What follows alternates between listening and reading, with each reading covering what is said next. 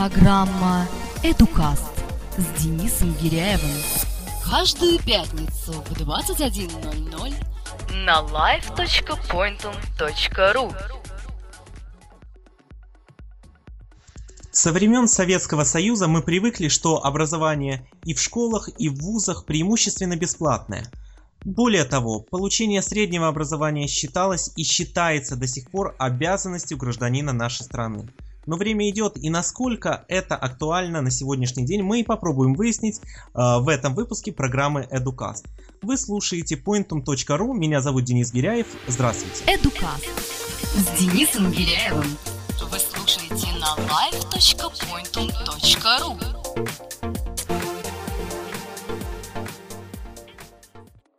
А в гостях у меня сегодня Елена Прудникова, учитель химии и биологии средней школы из Подмосковья. Добрый вечер, Елена. Добрый вечер. А Сегодня мы говорим о возможном введении платного образования и к вам, как практикующему учителю, сразу вопрос. Охарактеризуйте как-то ваше отношение к возможному полному переходу на платное образование как школ, так и вузов. К полному, насчет полного перехода к платному образованию я категорически возражаю. Я считаю, что этого просто не должно быть. Мы с вами знаем, что не всегда дети богатых родителей являются талантливыми детьми. Мы знаем случаи, когда бедные дети из необразованных семей достигали больших результатов в различных науках, особенно в фундаментальных науках. Я категорически против того, чтобы дети из бедных семей потеряли доступ к образованию. Таким образом, вы считаете, что введение платного образования полностью закроет двери школы для э, детей из, ну, скажем так, недостаточно обеспеченных семей на данный момент? К сожалению, я в этом уверена. Несколько лет назад я работала в должности заместителя директора по воспитательной работе. И так получилось, что мне пришлось разбирать личные дела детей, которые несколько лет назад покинули школу.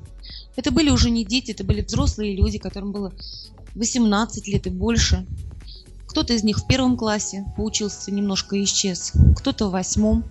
И это были взрослые люди, которые не имели образования. Они работали уборщицами, кондуктором одна девушка работала, она умела считать. Э, мальчик, которого забрали родители из школы, пас коз. Потом у него очень трагически сложилась судьба тоже. Поэтому такие случаи мне известны не понаслышке. Я считаю, что эти дети пострадают в первую очередь, а их много. А какие семьи бы вы отнесли вот к малообеспеченным на сегодняшний день? Ну, например, семьи тех же учителей. Учителя же ведь немного получают. Как вы оцениваете? Вы понимаете, достаток учителей это все-таки немножко другой разговор. Ну, если учитель работает э, один в семье, и у него дети еще на иждивении, престарелые родители, то это, безусловно, семья, в которой малый достаток. Мне, например, больше повезло. Муж мне нормально зарабатывает, и дети уже взрослые, которые, в общем-то, тоже зарабатывают. Поэтому у меня достаток есть в семье. Поэтому о себе я не могу такого сказать. Но когда мы были молоды и дети наши были малы, мы очень радовались возможности заниматься, например, в бесплатных кружках, в бесплатных студиях. И я очень благодарна Элли Викторовне Кимен за то, что мои дети могли бесплатно обучаться искусству анимации в детской киностудии Аистята. А вы не думаете о том, что, к сожалению, сегодня настало то время, когда многим детям, особенно это касается э, старшей школы, э, труд учителей просто не нужен, они его отвергают. Более того, они к нему относятся э, с неуважением, я бы даже сказал, выразился таким образом наплевательски. Я думаю, что многие учителя э, во многих школах сталкивались с этой проблемой. Ой, знаете, все очень по-разному. У детей разная обстановка дома, все по-разному. Это общество отвергает труд учителей. А, я имею в виду, скорее, наверное, чиновничество. Потому что дети, они любят хороших учителей. Они с удовольствием приходят на уроки, после уроков, с удовольствием общаются. Даже если это не сильные ученики. Они просто ценят общение с учителем, потому что это человек, ну, скажем так, более высокого уровня, чем они, более образованный. Поэтому... А все ли дети ценят вот этот уровень учителей? Понимаете, а, вот у нас недавно была программа а, со Славой Малышевым, а, который является руководителем одной из групп учительских в социальной ну, сети ВКонтакте. Слава Малышев, да. да, и мы как раз обсуждали вопросы беспредела в средней школе. Говорили о, о тех, по сути дела, а, просто из ряда вон выходящих поступков, которые совершают школьники вот э, уже, наверное, с класса 8-9 и так далее по отношению я к учителям. не знаю, может быть, я просто счастливый учитель, у меня, я такого не видела никогда. Были, наверное, дети, которые совершали неадекватные поступки, но это было либо в состоянии истерики и несло какую-то такую подоплеку личного характера. Ну нет, не могу я такого сказать. Дети разные. Дети могут свалить там на учителя что-то такое, там, на вину свою и так далее. Мгм. Нужно их понять, потому что не для этого тоже есть свои причины. Хорошо, давайте. Я не считаю, Мгм. что из-за этого они не должны иметь доступ к образованию. А- Я, например, наоборот, очень люблю работать со старшеклассниками. Не могу себе представить такого беспредела, который я вижу в интернете, чтобы такое могло произойти вот у меня на глазах хотя бы. Я не могу себе такого просто представить. Хорошо, давайте зайдем с другой стороны. Любой труд, говорится, должен быть оплачен, правильно? Безусловно. А, В том числе труд учителя. А ведь труд учителя это, пожалуй, на государственном уровне важнейшая сфера, наверное. Потому что именно от учителя зависит будущее э, наших детей, соответственно, будущее нашей страны.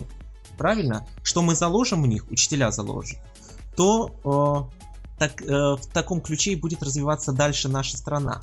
Ну, Ну- Я думаю, что вы переоцениваете роль учителя, Денис.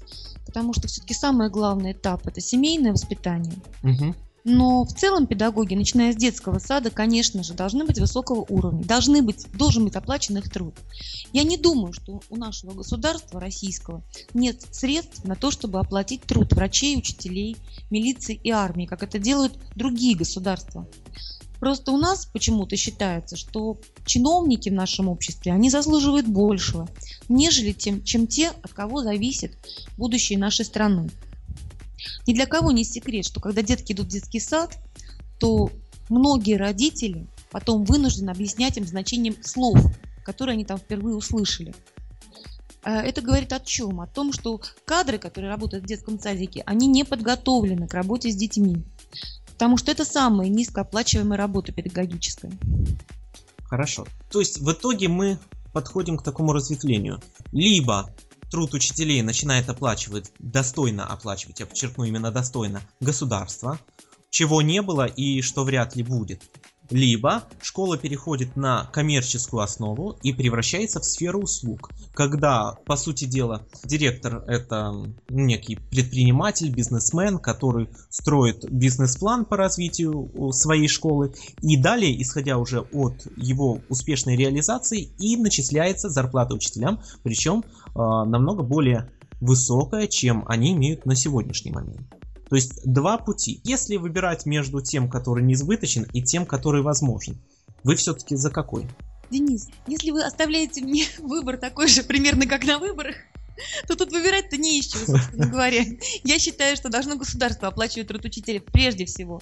Должны быть частные школы, платные школы, частные школы. Бывает такое, что особенно ну, в семьях богатых родителей, бывает такое, что дети вырастают нервозными, неадекватными. И, наверное, в массовой школе они учиться не могут. Наверное, нужны маленькие группы, по 3-5 человек, там 7 и так далее. Наверное, для таких детей платная школа была бы выходом. Но массовая школа должна быть бесплатной в любом случае. Может быть, имеют право быть платные услуги. Но здесь тоже у меня, поскольку я работаю достаточно давно и общалась, вернее, как работала в разных местах, где были эти платные услуги, там, где их не было, я пришла для себя к такому выводу, что э, если дать директору такую вот власть распоряжаться деньгами школы, дать возможность ему выбирать, какие платные услуги нужны этому данному образовательному учреждению, какие не нужны, э, я считаю, что я работала под руководством просто такого Мгм. директора, и я уверена, что это неправильно. Потому что ну, директор это такой же чиновник, получается, это не педагог в таком случае. Лучше, чтобы директор был педагогом, чтобы он любил детей и хотел детей учить все-таки. Бухгалтер в школе, наверное, нужен. Наверное. Но директор должен быть все-таки педагогом, а не менеджером. Менеджеры образование потопит окончательно. Я, здесь я с вами полностью согласен. То есть, возможно, введение в школе какой-то, не знаю, должности, там, приближенной к директору, там, заместитель директора по коммерческим вопросам, что-то такое. Нет, просто ну, условно бухгалтер. говоря. Даже не нужно вот Мгм. этого всего, просто бухгалтер. Понимаете, сейчас парадоксальная ситуация складывается. Э, Во многих школах, в школьных столовых нет кассы. Вот, например, там, где я работаю, нет кассового аппарата. Просто он Мгм. там не положен. В результате учителя лишены возможности ходить в столовую. Бесплатно нас кормить не могут, потому что это неправильно, это незаконно. А деньги нам платить некуда. Поэтому школьную столовую мы не посещаем. И, и как же питаются учителя тогда в вашей школе? Ну, я никак не питаюсь. Я кушаю дома утром, потом беру с собой только воду. И, в общем, вот так вот и живу. Но так могут не все, как вы понимаете. Да, и у многих же, ну я так понимаю, у многих может быть большая Поэтому- нагрузка, они Да. могут Ну, У меня находиться в огромная школе. нагрузка, но я лучше буду голодной, чем буду перекусывать сухомятку. А многие таскают с собой бутерброды какие-то, там чайники кипятят, что тоже, собственно, не очень-то правильно. Поразительная Ну вот, ситуация. но это вот такая ситуация, которая, наверное, требует в школу все-таки бухгалтер, какие-то кассовые аппараты, там что-то еще такое. Но директор все равно должен быть педагогом, и массовая школа должна быть доступна для всех детей. Мне очень не нравится то, что планируется сокращение даже бюджетных мест в вузах сейчас, Мгм. поскольку это была стимуляция детей, которые хорошо учатся. То есть каждый ребенок знал, что если он будет стараться, он может поступить на бесплатное место в ВУЗ, получить полноценное образование. Это было очень хорошо. Хорошо, давайте э, вот несколько вопросов, чтобы не сваливать все в кучу, разберемся по порядку. Первое. Вы говорите о том, что все-таки повышать зарплату учителям надо. Мы с вами кратко этот вопрос обсудили. Вот такой немножко такая интересная формулировочка. А, Как вы считаете, на сегодняшний момент, с сегодняшней вашей зарплатой, ваша деятельность в школе это все-таки работа или скорее благотворительность? Ну, скорее благотворительность, конечно. Хорошо. Но я могу себе это позволить. Меня кормят бесплатно Хорошо. дома. В данном случае это просто замечательно. Э, Многие могут себе это позволить. Многие, многие учителя только и ходят в школу, особенно в каких-то элитных там гимназиях, лицеях, просто для того, чтобы получить удовольствие от работы. Такое есть. И я приветствую это всеми руками за. Но многие ходят в школу для того, чтобы зарабатывать деньги. И тогда возникает вопрос, а стоит ли вот эти труды, которые учитель вкладывает, то время, а время оно вообще бесценно, которое учитель тратит на так называемую работу, в кавычках, тех денег, которые он, я не знаю, получает, которые больше похожи, в общем-то, на сдачу. Денис, понимаете, какое дело? У нас в государстве России, в Советском Союзе даже, да, ставка учителя была определена в 18 часов. Хотя в царской России недельная нагрузка учителя была равна 12 академическим часам.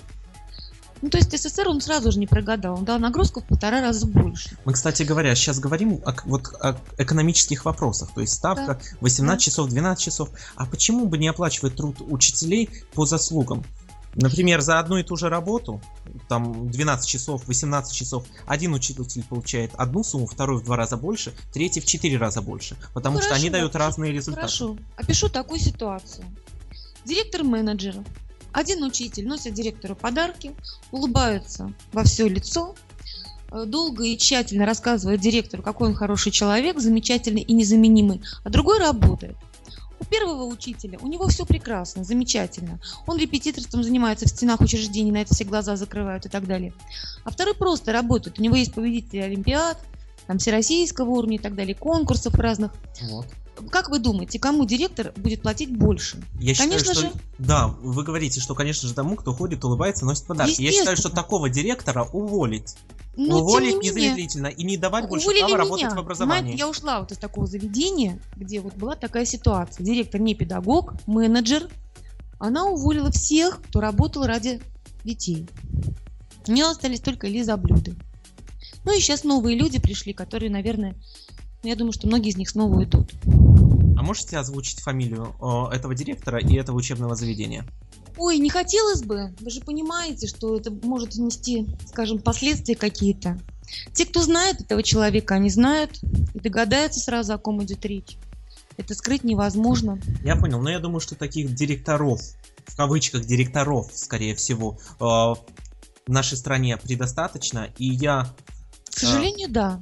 Искренне вот хочу, чтобы они все лучше по-хорошему, возможно, без каких-то э, там санкций, но все вот в один день пускай сложат свои полномочия и уходят, Денис, потому что образование не для них. Ну нет, ну скорее идут учителя из школы, так полагаю, окончательно. Потому что ну, потому что это несерьезно не на самом деле. Школу грузят бумажками самыми разными. Тот, кто пишет красивый отчет, он тоже лучше того, кто красиво работает. Да, это что касается бумажной работы, это вообще проблема всей системы образования. Потом занятия, что... да. Занятия с детишками, с маленькими, ну, с детишками, у которых проблемы есть. Понимаете, дети из бедных семей, у них очень часто и с учебой не очень-то ладится. И поэтому я лично, например, оставляю детей таких в свое собственное время, приглашаю их заниматься и в каникулы, и просто после уроков, даже просто поговорить. Приглашаю, насколько у меня сил хватает. Вот пока сил хватает, я стараюсь как-то их подтянуть, помочь, что-то сделать. Конечно, не каждого там Менделеевым сделаешь, но все-таки все-таки можно им чем-то помочь. Хотя бы самоутвердиться, хоть какие-то маленькие успехи получить там в области изучения химии, допустим. Если учащийся хочет этой помощи, то безусловно можно помочь. Ну да, конечно, если он хочет. Я не говорю о детях совершенно запущенных педагогически, это отдельная совершенно тема. Но поскольку мы говорим о платном образовании, эти дети оплачивать не смогли бы ничего ни обычное обучение, ни тем более дополнительные занятия. Хорошо. А, давайте тогда поговорим немножко о качестве образования, которое мы имеем на данный момент. Вот смотрите, у нас образование бесплатное. Даже говорят, бесплатный сыр только в мышеловке. У меня возникает вопрос. То качество, те знания, умения и навыки, которые получают наши дети в школах, достаточно ли им их для дальнейшей успешной жизни? Вот прежде чем вы ответите, я скажу, что ранее в СССР э, там 80-е, 70-е годы, э, да, было достаточно, потому что все дети знали, хорошо будет учиться, поступит в ВУЗ, а кончит хорошо вуз, значит будет хорошая работа, будет успешен в жизни. Сейчас время-то поменялось, образование пока что на том же уровне, система не меняется, а если меняется, то в худшую сторону. Причем виноваты не учителя, с моей точки зрения, а виновата система, потому что она не подстраивается под течение времени. Что вы думаете? Денис, хорошая зарплата у учителей, в частности, была только с 1985 года по 1992 год. Только вот в этот вот период. Прошла школьная реформа и хорошо повысили зарплату. Школа стала резко меняться. В школу пришли очень хорошие кадры. Пришли сотрудники вузов, профессора, кандидаты наук. Я работала как раз тогда, начинала только работать в школе сельской. Так вот, хочу вам сказать, что коллектив был на очень-очень высоком уровне. Более того, к школе лицом повернулись всякие НИИ. В нашу школу приезжали сотрудники этих институтов, предлагали свои какие-то разработки, программы и так далее. То есть было то, чего не было до этого. Потом в 92 году, в 92-93 зарплата стала резко сокращаться. Потом у нас стала Россия, а не Советский Союз. И тут учителя стали, ну, беднее, наверное, бедного. Потому что даже если взять мою маму, которая получала когда-то 64 рубля зарплату, будучи учителем биологии и химии, то ей этих денег хватало на то, чтобы она оплачивала квартиру, няню для меня и ну, все-таки как-то жила каким-то образом. Хотя я не могу сказать, что тогда инженеры и учителя зарабатывали очень много. Как раз папа был инженером, а мама учительница. Угу. И я прекрасно помню, что меня не взяли в детский сад именно по этой причине, что мама у меня учительница, папа инженер, а в детский сад брали детей рабочих и крестьян. Угу. Да, было так именно. Ну, может быть, поэтому мне повезло, меня няня воспитывала все-таки. Вот. Ну, поэтому по поводу того, как что меняется, тут сложно говорить. Но ну, отношения сильно о... меняются. Да, вообще, отношения даже не об отношениях, а о социальных изменениях. Меняется прежде всего отношение окружающей среды. Я бы не сказала, что дети меняются. Дети все равно видят, кто их учит, кто их не учит. И дети все равно хотят, они стремятся к чему-то хорошему. По крайней мере, я это вижу. Понимаете, а в чем проблема? Дети-то стремятся. У, э, у умных детей скажем так, у, цель, у целеустремленных детей есть определенные э, свои э, какие-то жизненные критерии, и они, например, учат углубленно сами желают получить знания по тем предметам, которые они знают. Вот мне в будущем надо там, скажем, химия, э, биология, русский язык, английский язык, там, ну, условно говоря. И они, соответственно, выкладываются полностью, потому что они знают, без этого им будет дальше тяжело. Но э, когда вы говорите о том, что дети смотрят на учителей, видят э, в них какой-то авторитет, вот здесь я с вами не соглашусь. Смотрите, э, ребенок скорее посмотрит сегодня на учителя. Раньше, да, такое было, а сегодня он посмотрит на учителя и скажет, что почему я должен вас слушать? Как вы живете, сколько вы получаете? И посмотрите на окружающих меня бизнесменов, ну условно, ребенок скажет, и посмотрите на себя. Я не буду вас слушать. Спасибо за ваше мнение, но останусь при своем. И сейчас я не стану осуждать этих детей. Я не стану, э, потому что они отчасти правы. Не осуждайте, Денис. Знаете, может быть, так все и есть. Вот честное слово, я вас слушаю, вспоминаю детей своих, вот 10 класс. У меня в 10 классе 3 часа химии, так повезло просто, что это, естественно, научный класс. Я не могу сказать, что все вот эти там 18 детей собираются в дальнейшем связать свою жизнь с химией. Нет, скорее наоборот. Скорее, даже более того, один ученик единственный, который собирается сдавать потом впоследствии химию через год. Но, тем не менее, они готовятся к урокам с удовольствием, они делают какие-то работы, они очень любознательные. Более того, мы с ними общаемся на темы, которые не им относятся к урокам. То есть они приходят в свое свободное время. Мы просто обсуждаем, допустим, книги какие-то, фильмы и так далее. Второе хорошо, есть, это развивает.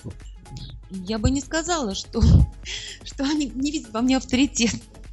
Я, э, вы поймите, сейчас я говорю об ну, учителе я понимаю, я понимаю, что вы говорите не вообще, о вас. Да. Я понимаю.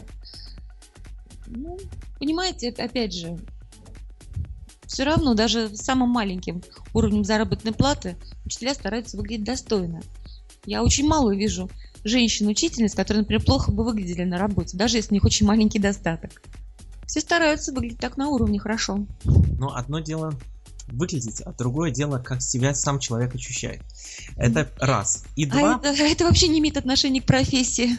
Можно быть чрезвычайно богатым человеком. Да. Правильно, я полностью согласен. Многие учителя... Я тебе несчастны. Многие... Абсолютно, здесь полностью согласен. Многие учителя приходят в школу просто потому, что они получают от этого удовольствие, они могут эту зарплату не получать годами, потому что она им просто не нужна. Они живут просто этим творчеством своим в школе. Это классно.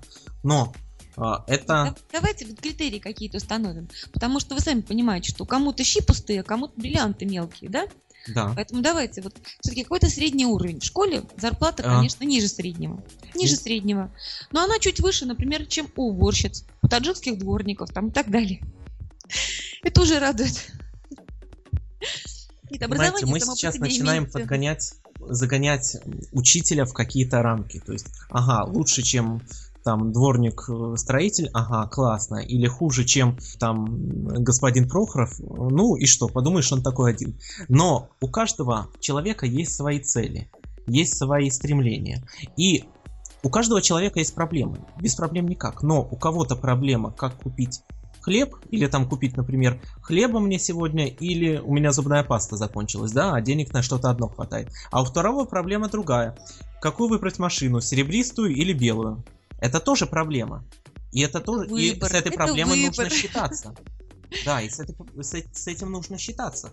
Э, и нельзя говорить, что вот ты жируешь, потому что э, кто-то в это время э, не знает, на что ему поесть. Он я опять повторю это слово, жирует не потому, что он так хочет и он такой, а потому что он этого заслужил. Ну, в лучшем случае, да? То есть мы не говорим тут...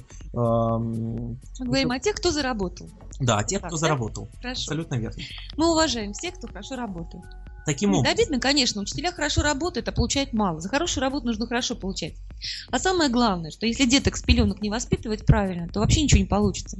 Посмотрите, как разговаривают многие дети. У них же одни междометия. Они же предложений больше, чем из трех слов с трудом строят. Вот это проблема нашего образования, нашей системы образования. Да я бы не сказала, Может что быть... это проблема нашего а... образования. Нет, ну я понимаю, вы сейчас скажете, что проблема в семье. Да, да, согласен, на ну, половину абсолютно верно. Но может быть, давно уже пора изменить нашу систему, изменить содержание образования таким образом, чтобы детям давали именно то, что им действительно нужно. Потому что э, вот взять меня. Э, я э, в школе никогда не любил такой предмет, как история. Ну вот не любил я его почему-то. В то же время я сейчас с удовольствием читаю порой какие-то статьи, когда вот э, мне для чего-то это нужно, э, исторического содержания в той же Википедии, и мне это интересно, и я знаю, что мне это нужно. Может быть, э, в этом вопрос, что мы детям даем немножко не то, что им нужно. Нет, Кто из наших детей знает, что такое деньги, как они функционируют? Ой, Денис, знаете, давайте вот пойдем с самого начала. Хорошо, вот вы сами сказали. Угу. Про деньги давайте. потом поговорим. Сначала вы сказали, что давайте вот посмотрим, нужно это или не нужно детям. Вернемся опять к СССР, да? 18-17 год. Содержание образования не определено никак. И по минимуму тогда взяли биологию, физику, химию и так далее. Только для того, чтобы развить мозг на каком-то определенном уровне. Как вы знаете, сначала обязательным образованием было пятиклассное образование, да? Угу. То есть дальше шли учиться дети те, которым либо жизни не было без этого образования, либо у которых родители заставляли их учиться дальше, да, то есть средства позволяли. Угу. Никто не предполагал учить детей из низших сословий чему-то такому высокому. Но программа составлялась минимальная для того, чтобы развивать головной мозг. Вот у меня глубоко, глубокое убеждение есть, э, что все предметы, которые были в советской школе, они все нужны людям. Я тоже не любила историю совершенно. Не терпеть ее не могла, тем более, что я застала еще такие времена, когда нас заставляли материалы съездов учить и uh-huh. так далее. Вот. И, честно говоря, отлынивала от партийных предметов очень сильно. Но... И это тем... логично. Ну да, самосохранение мозга, скорее всего. Вот. вот. Но по поводу содержания образования, вообще школьной реформы, хочу вам сказать следующее, что когда у нас э, в 90-м году, даже в 89-м, наверное, году, позволили творить в школе все, что угодно, создавать лицеи, гимназии, да, угу. то мне довелось поработать в очень хороших школах, в том числе в школе «Росток», которая была вот на Мосфильмовской в Москве.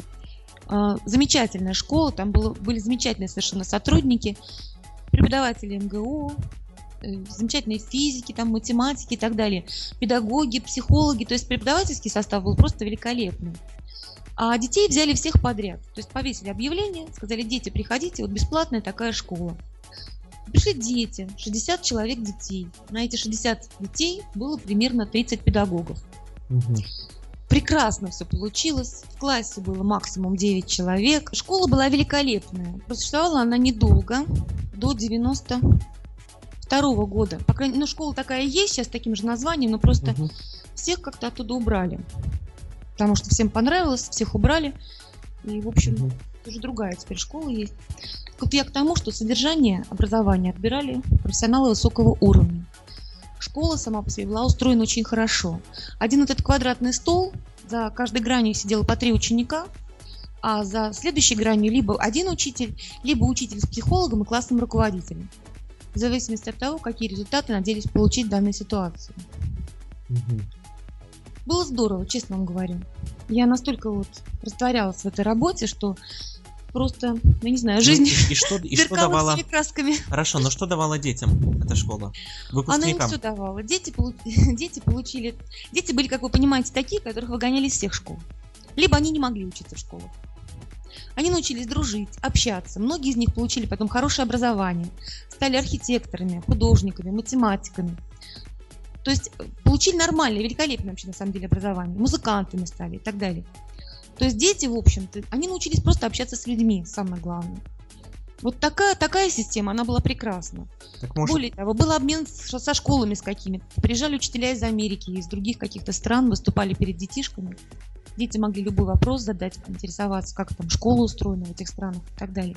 Так То может быть было... переход к подобной системе э, в большей части школ, хотя бы постепенный переход, действительно будет наконец-таки шагом вперед для нашей Знаете, системы образования? Я боюсь, что это теперь невозможно, потому что тогда люди действительно хотели что-то изменить, и единомышленники вот эти занимались конкретно детьми и педагогикой. Так нужно Сейчас найти тех, кто хочет ну, изменить. Вот из тех преподавателей, которые тогда работали, многие уже вообще не работают, то есть просто на пенсии. Многие занимаются бизнесом. Кто-то остался в школе. Татьяна, например, там она у нас э, занимается сейчас э, лечением музыкой детей с проблемами. Угу. Поэтому, ну не знаю, в общем, я считаю, что в данный момент такой коллектив собрать будет практически невозможно. Потому что название лицей притягивает к себе прежде всего коммерсантов, без педагогического образования и без цели образовать кого-либо. Вот. А Под чутким Ну, боюсь, руководством творческого идейного человека, э, я думаю, что возможно все. Это, опять же, мое мнение. Нет, самое главное, что я вам назвала, э, финансировал эту школу фонд мира тогда. А потом он перестал существовать. Может быть, вы помните, такая была организация? Да, но То э, есть дети не платили. упростить, Да-да. упростить вопрос. Э, собирать э, вот такую идейную команду, творческую команду, э, но финансировать это будут сами дети, сами учащиеся, то есть э, на платной основе. Почему нет? Это невозможно. Это будут другие дети. Сейчас, будут подождите, другие я дети. понял. Хорошо, но давайте вот разбираться. Даже из самых малообеспеченных семей, когда люди идут в магазин, они же не берут э, тележку с продуктами и говорят, что вот у меня такая ситуация, поэтому, извините, я вот за это заплачу, а это давайте я так заберу, правильно? То есть они могут платить. Они могут платить за коммунальные услуги. Так если э, стоимость образования будет не запредельной, а вполне адекватной, то, быть может, а, это и не станет каким-то глобаль... не станет какой-то глобальной проблемой для каких-либо то ни было семей. Боюсь, что станет, потому что, понимаете, что многие семьи квартплату платить не могут. Есть и такие ситуации. Многие не могут, не справляются с квартплатой тоже. Вот. Я знаю просто такие семьи реальные. Хорошо, но тогда возникает вопрос, чем же занимаются родители этих детей, что они... Хорошо, ну, привожу вам такой пример. У меня есть замечательная подруга, она инвалид первой группы по онкологии. Муж э, давным-давно отказался и от нее, и от ее ребенка. Пока она лежала в больнице, он, короче, в общем, ну, короче, лишил всяческой материальной поддержки. И сейчас тоже не поддерживает. Его лишили родительских прав впоследствии. Они, и сейчас он не работает и ведет асоциальный образ жизни. Ну, короче, не получает какие-то копейки на, на вот воспитание ребенка. Сама моя подруга инвалид первой группы. С ними живет престарелая бабушка, 81 год, со слабоумием и кучей болезней всевозможных. Они живут втроем. Я вашу мысль... Девочка учится на отлично. Если вести платное образование, она учиться не сможет. Я понял. Хорошо, давайте тогда я сразу э, подскажу выход из этой ситуации. Э, согласитесь, си- ситуация неординарная, уникальная. Э, и, быть может, стоит все-таки рассматривать э, какие-то льготы, в том числе э, как льгота, стопроцентная скидка на обучение, то есть полностью бесплатное обучение для определенных категорий семей. Небольшого, небольших категорий, то есть чтобы не было так, что всем подряд скидки, как у нас сейчас. У нас будут документы о том, что люди совершенно ничего не зарабатывают. У тех, кто занимается бизнесом, они будут получать эти льготы, их дети будут учиться бесплатно.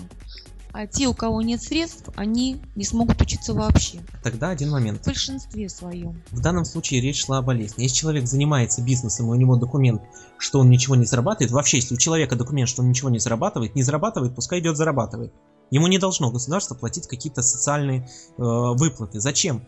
Он А сам если не у мамы зарабатывает. первая группа, А вот когда... могут просто забрать, сказать, что мама не справляется и все. И А- оставить ре- мать без ребенка, а ребенка отправить в интернат, например. Такой вариант вам не приходит в голову? Это же гораздо дешевле сделать, нежели А- представить какие-то льготы. А вот очень просто запретить это. Если действительно болезнь, болезнь уважительная причина. Но ребенок же не должен жить в такой обстановке, когда ему не хватает денег. Хорошо, ну в этом, в этом случае, когда болезнь, тогда э, семья получает определенные Ну, льготы от хорошо, не государства. болезнь. Допустим, просто не могут, не могут найти работу родители. Бывает и такое. Я вот честно, могут найти честно работу. скажу, вот в такую ситуацию, когда человек не может найти работу, я просто не верю. А Если верю. человек хочет, он найдет. Нет, Денис, понимаете, у нас сейчас даже дворникам устроиться очень сложно, потому что на этих работах гастарбайтеры, которым можно ничего не платить, допустим, или платить очень мало. Вот. И просто порядочному человеку даже подработать дворником, допустим, во дворе снег выгребать, то бывает невозможно. Поэтому Вот. это вполне нормальная ситуация. Для Москвы эта ситуация нормальная, когда люди находятся на грани выживания. Я предлагаю э, сейчас нашим слушателям э, писать нам э, либо в комментариях к этой записи на сайте pointum.ru, либо в твиттере с хэштегом pointum э, о вопросах, э, связанных с невозможностью устроиться на работу, о малообеспеченных семьях. Что вы думаете? Расскажите нам, в каких случаях вы считаете, э, человек не может устроиться на работу, и это не вина самого человека. Мы будем рады выслушать ваше мнение и проанализировать их в одной из дальнейших программ. А мы с вами продолжаем, и хочется э, все-таки затронуть несколько возможных плюсов платного образования. Ну, я сначала их обозначу очень кратко, а потом вы выскажете свое мнение. Э, ну, во-первых, Введение платного образования, как мы говорили, позволит повысить оплату труда педагогов. Это понятно. Второе. А, возможно, введение платного образования позволит нам еще и пополнять а, материально-техническую базу данного учебного заведения. Ведь школам нужны а, и компьютеры, и те же, возможно, в будущем планшеты, причем качественные, и какие-то дополнительные материалы по различным предметам, вплоть до литературы по этим предметам. Почему нет? Почему бы не пополнять библиотеку, пополнять компьютерные классы и так далее. И еще третий момент, очень важный, который я считаю плюсом введения платного образования, это исключение беспредела в школах. То есть, если человек приходит в школу, э, он заплатил деньги, он знает, что он приходит учиться и получать образование. Если вдруг он допускает такое поведение, о котором мы говорили в одной из предыдущих программ с Вячеславом Малышевым, когда человек становится действительно ребенок неадекватным, неуправляемым, то его просто исключают из этого учреждения образования. И тогда каждый будет дорожить своим местом. То есть вот я обозначил три плюса. Это зарплата педагогов, э, материально-техническая база вузов и исключение беспредела в школах. Что вы думаете? Я думаю, что вы не правы, Денис. По, по всем трем пунктам. По пункту о том, что это будет стимулировать отношение учащихся к учебе. Приведу такой пример. У меня старший мальчик окончил архитектурный колледж сначала, а затем архитектурный факультет МГСУ. А, оба раза он учился платно. Первый раз ему не хватило там каких-то 2 балла по конкурсу на бесплатное обучение. Вот. Но даже в платную группу конкурс был 8 человек на место. Я считаю, что это очень достойно. Деньги мы собирали всеми родственниками. То есть и мама моя помогала, и брат, и так далее. У нас не было тогда таких особых доходов. Но ребенок очень хотел быть архитектором, поэтому мы ему помогали. Так вот, в колледже я согласна. Там отношение было к учебе очень честное. Там дали хорошее полноценное образование. Я очень благодарна этим преподавателям. Хотя система была очень жесткая. Из всех вот этих 25 детей, которые поступили вместе с моим Володей, те, кто с ним поступил, вот из них окончили одновременно с ним только 7 человек. Остальные были либо в академическом отпуске, либо их куда-то просто отчисляли и так далее. А вот в ВУЗе я увидела совсем другую картину. То есть те, кто мог заплатить, они покупали экзамены. Просто покупали. То есть помимо платы Это за уже учебу... проблема коррупции. А, это проблема такая, серьезная даже очень. ВУЗ собирал огромные деньги за обучение студентов. Тем не менее, преподаватели получали нищенскую, мизерную зарплату. Соответственно, поверить в то, что если ученики будут оплачивать образование, а уч- учителя сразу же начнут получать большие деньги, я просто не могу. По факту этого не может быть. Это просто будут те суммы, которые будут заново разворовываться. Я так думаю, это мое вот личное мнение. Вот. Ну, исходя, конечно, из своего жизненного опыта. Но это вопросы уже А, коррупции. по поводу- Уволить. Уволить, Ну. увольнять за такое. Это первое. И второе. э, а Ну, если идеализировать уволят, попробовать? понимаете? Ну, подождите, ну, я не вижу здесь вообще мало, мало здесь позитива в этом во всем. Могут быть платные формы обучения, могут, безусловно. Для взрослых, например, работающих, которые хотят получить образование. Допустим, у них нет этого высшего образования, им требуется для дальнейшей карьеры. Да, пусть покупают. Пусть покупают право на это образование. Это, наверное, очень хорошо будет. Но бюджетные места обязательно должны оставаться для детей та- талантливых, одаренных, тех, кто не может оплатить свое обучение.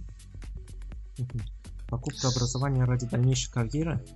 Да, да. Очень Покупка не диплома, Я а считаю, что- образования. Я понял. То есть, Если... если мы хотим повысить свою квалификацию, допустим, ну, я не знаю, в области информатики, да, то мы оплачиваем платные курсы, начинаем учиться, получаем те знания, которые нам нужны, овладеваем какими-то там программами, да, и можем это использовать в своей дальнейшей работе. в имею в виду вот случае, да, такие да, формы. я понял. Хорошо, Да. согласен. Вот такие формы. Высшее образование то же самое. Оно, может быть, не всем нужно, высшее образование. У нас сейчас просто люди, которые разбогатели, скажем так, случайно, в силу удачливости своей какой-то, может быть, каких-то махинаций, они считают, что их дети должны получить высшее образование, потому что это так надо, это так круто. Поэтому множество появилось студентов, которые учиться не собираются вообще, которые просто проплачивают эти экзамены, зачеты, там, дипломы и так далее. Но ведь очень много детей, которые могут учиться, хотят учиться, а денежек не хватает. Многодетная у нас семья в школе есть. Знаете, 9 детей. И все дети учатся очень хорошо. Очень хорошо. А финансово они не смогли бы вот и не смогли, и не могут они фактически оплатить высшее образование, допустим, дети. Мальчик очень способный, закончил, в прошлом, окончил в прошлом году случай. школу, и он сейчас в армии, потому что он в институт поступать даже не стал, потому что мама с папой не потянут обучение и его дальнейшее в ВУЗе. Вот. Я вас понял. А, Поскольку мы уже более а, 30 минут в эфире, давайте обобщим. А, Ваше мнение, вот буквально в двух предложениях не больше, о введении платного образования. За, против и буквально кратко аргумент. И все. Ну, наверное, есть все-таки какие-то По, по итогам нашей беседы, какие скажем так. аргументы за. Да, наверное, есть какие-то аргументы за дополнительные платные услуги. Наверное, должны быть дополнительные предметы, которых нет в общем курсе. Курсы, наверное, нужно оплачивать. Вот. Но все-таки я считаю, что в настоящий момент наша страна к этому не готова. И боюсь, что средства, которые будут собирать с родителей, они пойдут снова не туда. Как, собственно, все идет сейчас. То есть, а, Я не вижу пока в этом больших плюсов. опять же, да, вопрос связан Плюс с есть проблемой какой? Ну, плюс в том, что, например, можно все-таки получить образование. Вот у меня сынок старший, опять же, получил же все-таки свое архитектурное образование. Э, Хотя не мог пробиться через эту стену по конкурсу. Вот. Но платно он его получил, он очень хороший специалист и замечательно, в общем-то, выучился. Очень любит, у него все хорошо получается. Такой возможности у нас не было бы раньше, наверное. Потому что там была коррупция другого рода. Там проходили в основном ну, знаете, не те категории, опять же, тоже не самые талантливые. Талантливому ребенку приходилось несколько лет биться, чтобы поступить на тот же самый факультет архитектурный.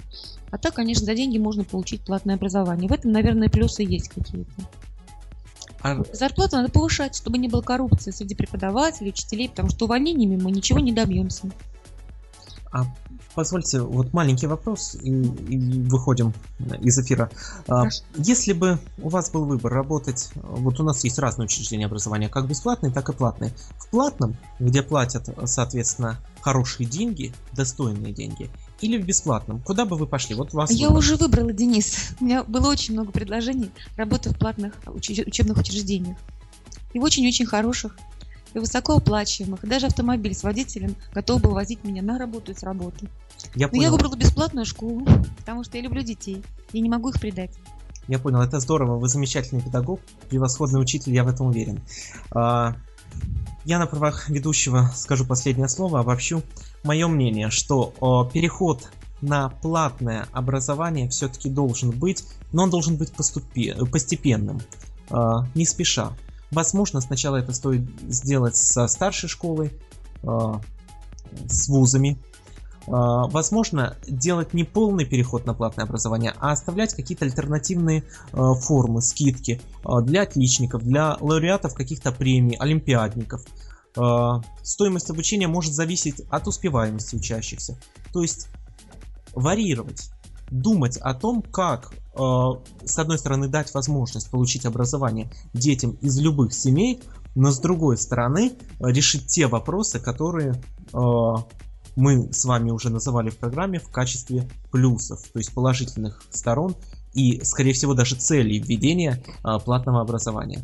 На этом сегодня все. У нас в гостях была Елена Прудникова, учитель химии и биологии, э, средняя школа, Подмосковье. Елена, большое спасибо, что э, пришли ко мне на программу. Спасибо вам, Денис. Это была программа EduCast. Вы слушали pointum.ru. До встречи ровно через неделю, в следующую пятницу в 21.00. Всем пока. Программа «Эдукаст» с Денисом Гиряевым. Каждую пятницу в 21.00 На live.pointum.ru